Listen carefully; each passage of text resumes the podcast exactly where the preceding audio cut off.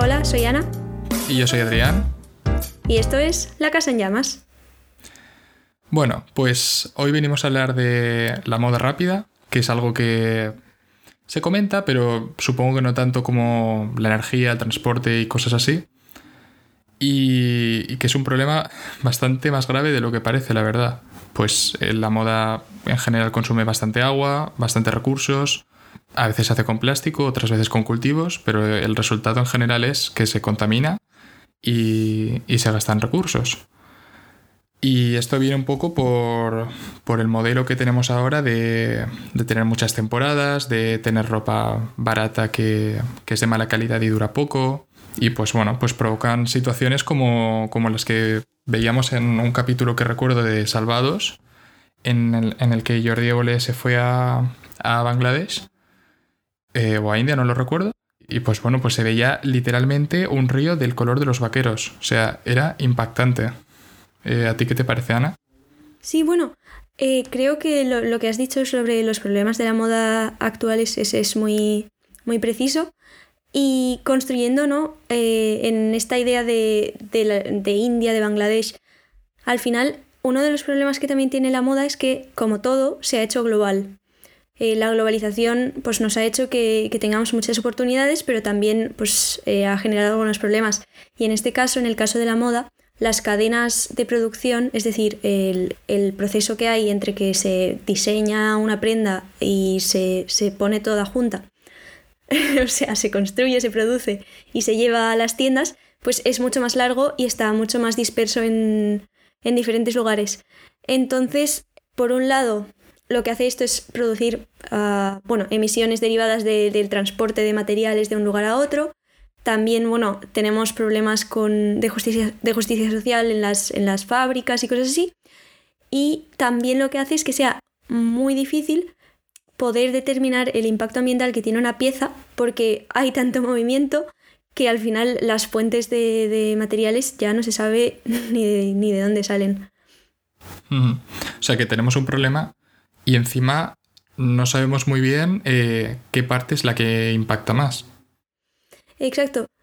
Sabemos la teoría, sabemos que el algodón, por ejemplo, es, un material que requiere mucha agua en su producción, sabemos cosas así. Lo que no sabemos es cada empresa en particular y sus procesos, porque son bastante turbios y oscuros, y no son, no son muy abiertos, no sabemos exactamente de dónde vienen los componentes y, cómo se han transportado y cómo se han, digamos, montado y juntado.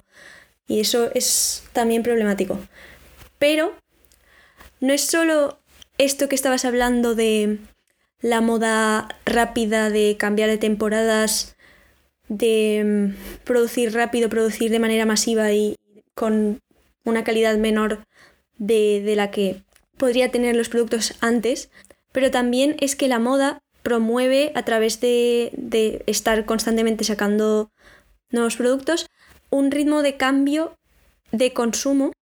También es moda rápida, pero es consumo rápido, es que, que estemos constantemente queriendo actualizar nuestro vestuario para, para eso, para renovar Sí, que, la ropa enseguida se ve como que esto es de hace dos o tres años y. pero ya, ya no pega nada. Sí, hay. La mm. psicología también entra en juego. Se utilizan mecanismos eh, para generar necesidades, generar deseos. Y es, eso, o sea, no es simplemente el hecho de que sea moda rápida, digamos, de mala calidad, asociada, o sea, como, como podríamos decir comida rápida, sino que también es moda rápida en el sentido de que consumimos rápido, consumimos mucho y más de lo que necesitamos, porque así es como se puede sostener este sistema.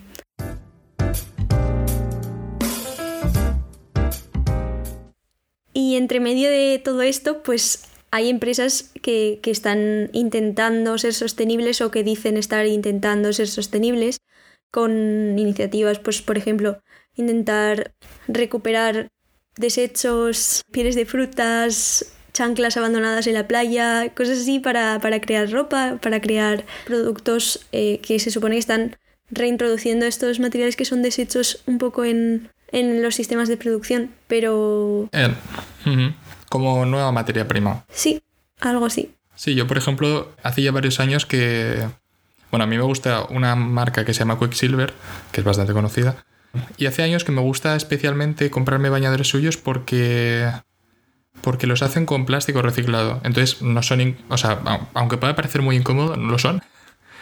Y, y, están bastante chulos y entonces pues, pues bueno, es una forma de un poco de intentar reducir el impacto que tiene comprar bañadores cada cierto tiempo, que al final se desgastan y eso. ¿Tú qué opinas de, de este tipo de iniciativas, Ana? Que tienes más ojo crítico. Yo he comprado alguna vez, sobre todo, eh, bueno, dos, mis dos ejemplos más, más clave.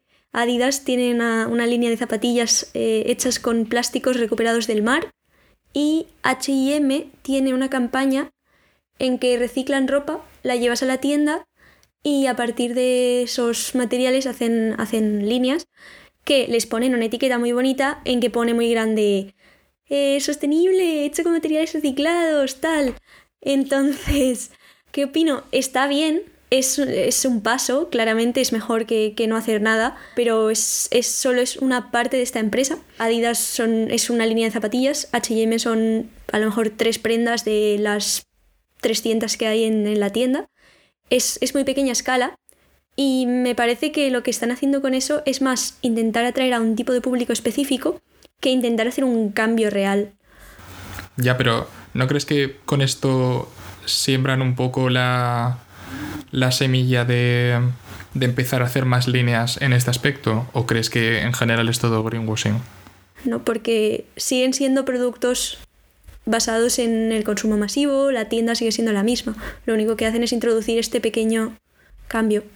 O sea, bueno, claro, depende de la marca, pero digo, Adidas y estas marcas, por ejemplo, o sea, sí que es verdad que ahora han introducido muchas zapatillas que tienen trozos de plástico y eso, y entonces ahí sí que da más pie a, meter materiales reciclados. Pero bueno, no sé hasta qué punto han forzado un poquito para decir, bueno, pero es que parte de la zapatilla es reciclada. Claro, o sea, al final, cuando dicen que tienen materiales reciclados, no suelen decir los porcentajes, no suelen decir tampoco la cantidad de, emisiones de carbono o la cantidad de, de recursos que están, que están evitando usar. Y si esto no se, no se tira para adelante, no se sigue mm, aumentando la escala, pues al final eh, es una herramienta de marketing más, es una moda, que es el, tema de este capítulo, ¿no? Y, puede, puede acabar siendo ah, pues simplemente una forma de atraer. Y de esto ya, ya habíamos hablado, ¿no? El greenwashing es, está pasando en, en todos lados. Si no habéis visto el primer capítulo, id a escucharlo. Y luego también hay muchas iniciativas de la ONU ¿no? y, de, y de empresas privadas que se organizan y lanzan eh, cosas como la Alianza por la Moda Sostenible, que suena así un poco... Bueno, igual un poco también de greenwashing, incluso aunque sea la ONU, suena, ¿no? Uy, tanto. No, la ONU no, no es ningún, ningún santo, no. Es, la ONU es um, una, una, organización que intenta pues, hacer cambios, pero es bastante mainstream, digamos. es gracioso porque justamente eh, lo que ha dicho Ana, eh, la ONU debería ser la que esté dando ejemplo, pero muchas veces eh, es más bien al contrario, es la que da pie a que haya campañas de greenwashing y cosas así, y, y luego impacto el justo. Sí, el problema con este tipo de alianzas es que al, intentar ser muy inclusivas, porque obviamente las Naciones Unidas es, un. intenta incluir a, todos los países del mundo. Y al intentar ser inclusivos, pues tienen que hacer alianzas muy abiertas y no acaba de ser tan restrictivo como podría ser, o sea, tan restrictivo me refiero a legislación fuerte, legislación dura y compromisos más, más más competitivos, básicamente. Sí, que sean obligatorios, ¿no? Y que obliguen a, las empresas de distintos países a tener mínimos más estrictos en general. Bueno, que, que realmente consigan algo. Porque si estás comparando las empresas de los países desarrollados con las de los subdesarrollados, pues al fin y al cabo, si le ponen los mismos mínimos a todos, eh, normalmente van a tirar por lo bajo, no por lo alto. Entonces, si tira muy por lo alto es demasiado exigente para los subdesarrollados y si tira por lo bajo eh, te estás perdiendo mucho de Inditex y, y grandes empresas que tienen mucho más margen de maniobra. y que contamina muchísimo más. Bueno, a lo que me refiero cuando digo países subdesarrollados es a los países con menor PIB del mundo, pero bueno, ya me entendéis. Sí, exacto. Eso es uno de los mayores problemas de la cooperación internacional o de las alianzas a este nivel, básicamente.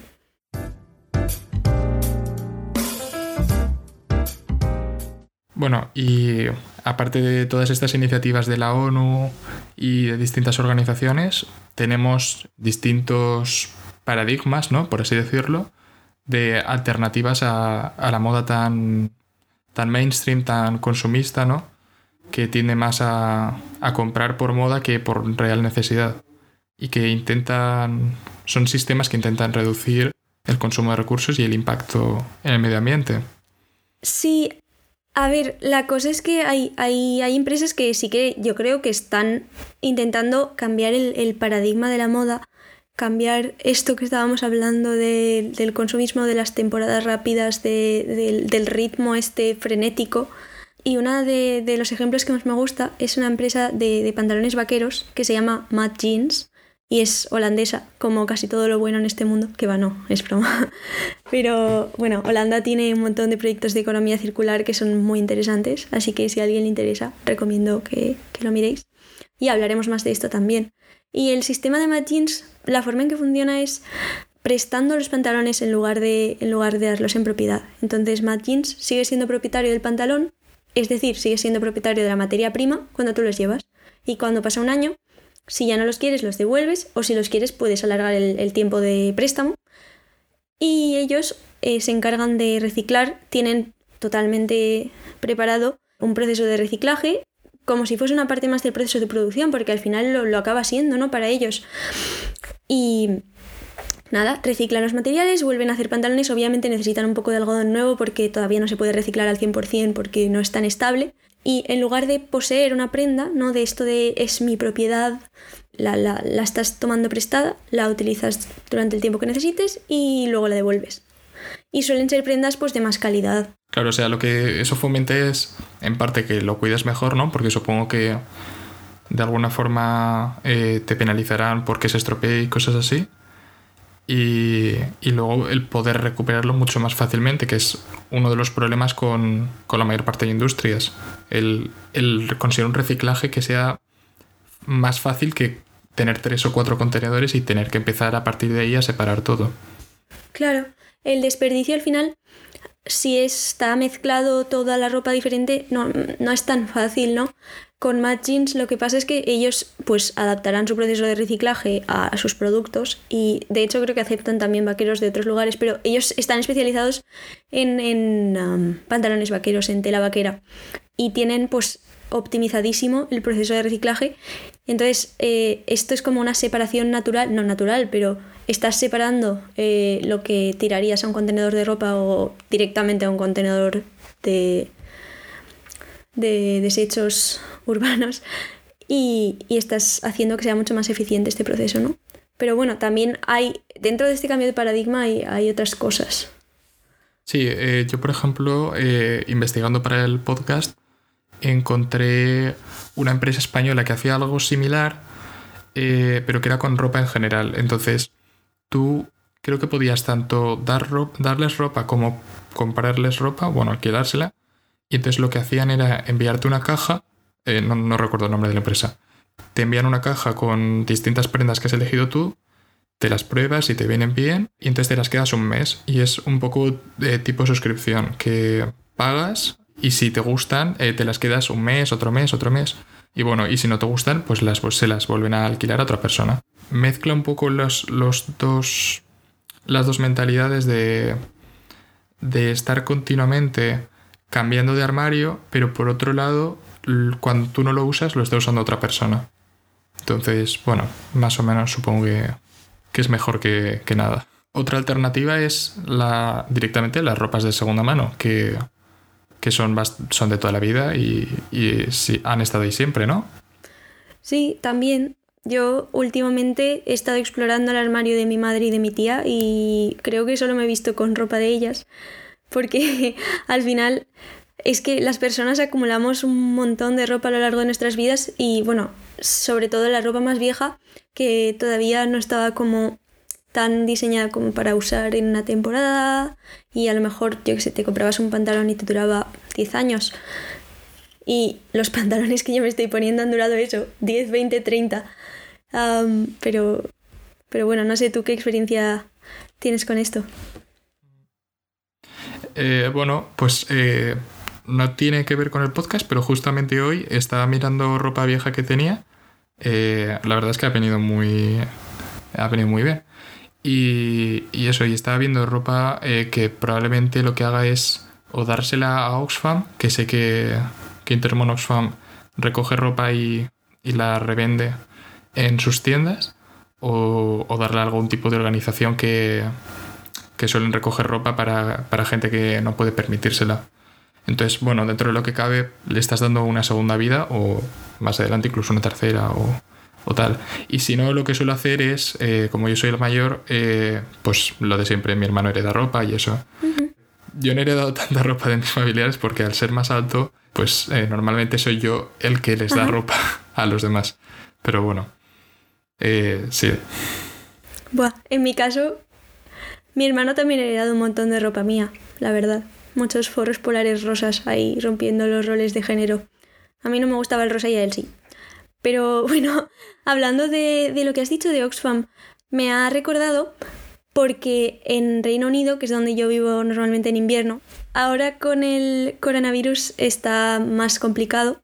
Pero bueno, en Reino Unido hay un montón de tiendas que se llaman charity shops, que son básicamente tiendas de organizaciones eh, sin ánimo de lucro. Eh, creo que hay Cruz Roja, hay Oxfam, hay, bueno, hay varias. Eh, Cancer Research, no sé, cosas así. Y en estas tiendas tú donas tu, donas tu ropa y está muy barata. Y, o sea, la venden muy barata y con esos beneficios pues pueden seguir haciendo lo que, lo que haga cada ONG. Pero el problema que le veo aquí es que la gente cuando dona la ropa a las, a las charities lo que está haciendo es vaciar el armario para volverlo a llenar de la siguiente temporada, ¿no? Las charities se están convirtiendo como en el sitio en el que dejas toda la ropa que ya no quieres usar para poder seguir comprando más. Entonces, esta parte del sistema está muy bien porque es ropa que la gente no va a usar, que puedes comprar muy barata y además apoyas a una ONG, pero lo que está permitiendo es que se siga consumiendo y que se siga eh, con este sistema de, mm. moda rápida y de vida rápida y de vida consumista. Sí, al final lo que, lo que yo creo que también pasa es que intentamos mantener eh, mentalidades que no son sostenibles y hacemos lo que, lo que sea posible para, para mantenerlas, justamente. O sea, ya hablaremos del transporte, pero probablemente eh, con la electrificación eh, deje de haber tantos coches privados como hay ahora. O sea, probablemente en el futuro sea más raro que tengas un coche propio y lo normal sea que lo alquiles. Esto ya lo hablaremos otro día, pero, pero bueno, es por donde parece que van los tiros. Y, y con la ropa pasa un poco lo mismo. Parece que preferimos, o sea, que la gente está empezando a decir, bueno, pues compro ropa de segunda mano o la alquilo, cosas así y entonces me puedo permitir estar cambiando continuamente de ropa. Eh, bueno, no sé, yo al final me plantearía hasta qué punto vale la pena eh, estar tratando de, cambiar de, armario continuamente eh, cuando no es tan necesario. No, no es necesario llevar un conjunto cada día. Se puede repetir. entiendo, que, entiendo que llevar ropa cómoda o buena eh, se valore, pero no cambiarla cada dos por tres, la verdad. Sí, yo creo que al final esto es un mecanismo más para justificarnos a nosotros mismas, a nosotras mismas. El, estar, pues, seguir consumiendo de esta forma, pero eso, limpiándote un poco la conciencia, diciendo que, pensando que estás haciendo un gesto bonito.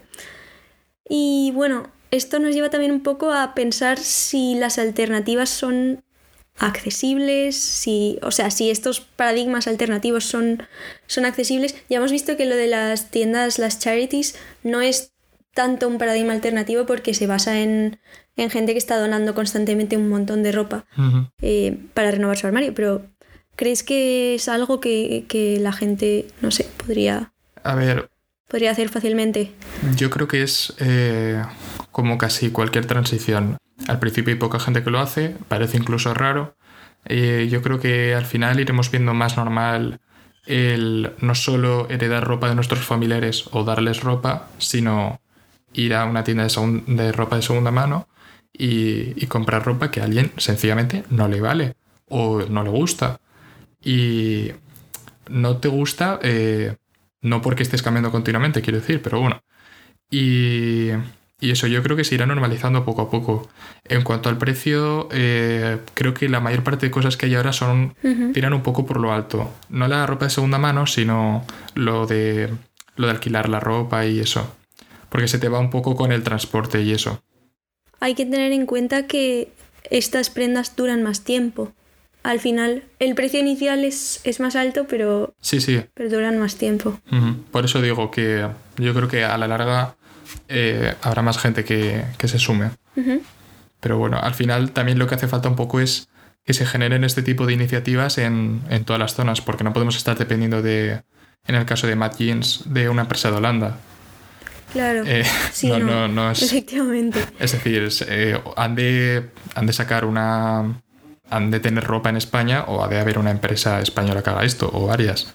Entonces, bueno, al final es, es una oportunidad para, para hacer empresas y generar puestos de trabajo que, que sean sostenibles, que al final es una de las críticas que se suele hacer a, a la transición ecológica. Sí, Entonces, bueno, yo lo veo como una oportunidad, la verdad. sí. Y construyendo también un poco en esto que estás diciendo, la localización ahora mismo pues de las tiendas de segunda mano que pueda haber también eh, es, está muy limitada, ¿no? Suele estar en ciudades grandes, en sitios con mucha gente. Si vives a lo mejor un poco más alejado de, de una zona urbana es más difícil acceder y, y entonces las alternativas pues no, no están tan disponibles para todo el mundo. Y también otro de los problemas más eh, comunes es que en el tema de las tallas, las tallas que se salen un poco de la, de la norma o de lo que, lo que las marcas entienden como norma, o básicamente de lo que la gente dona, la gente que está donando eh, usa, pues no, no hay. Bueno, entonces, eh, ¿cuál crees que sería una buena conclusión, Ana, para, para este capítulo? Incidentado, por cierto. Para los que nos estén escuchando, es la segunda vez que grabamos este episodio, pero bueno. Me da culpa. mi, mi micrófono no quería funcionar. Bueno, pues yo diría que no hay soluciones universales, no, no hay un- un- una solución perfecta, igual que a ningún problema de, de la crisis climática, de los muchos que la componen. Pero que sí que hay alternativas locales, lo que estabas diciendo antes de hay que intentar implementar más de estas alternativas, de estos cambios de paradigma a nivel local, porque no podemos depender de importar productos sostenibles de otros sitios, porque eso directamente ya no es sostenible y que hay que adaptarse al contexto, hay que adaptarse a los contextos, hay que adaptarse a las costumbres, a las culturas, hay que adaptarse a pues, las necesidades, a las necesidades reales, no a las necesidades generadas por, por la moda. Y yo diría que diciendo eso lo hemos dicho un poco todo. Pues eso es todo sobre moda sostenible. Dale like, eh, ponedle 5 estrellas, eh, seguidnos, eh, suscribiros, lo que sea, dependiendo de la plataforma. Y bueno, esperamos eh, traer capítulos dentro de poco, traer más capítulos. Y esto ha sido todo por hoy. Chao.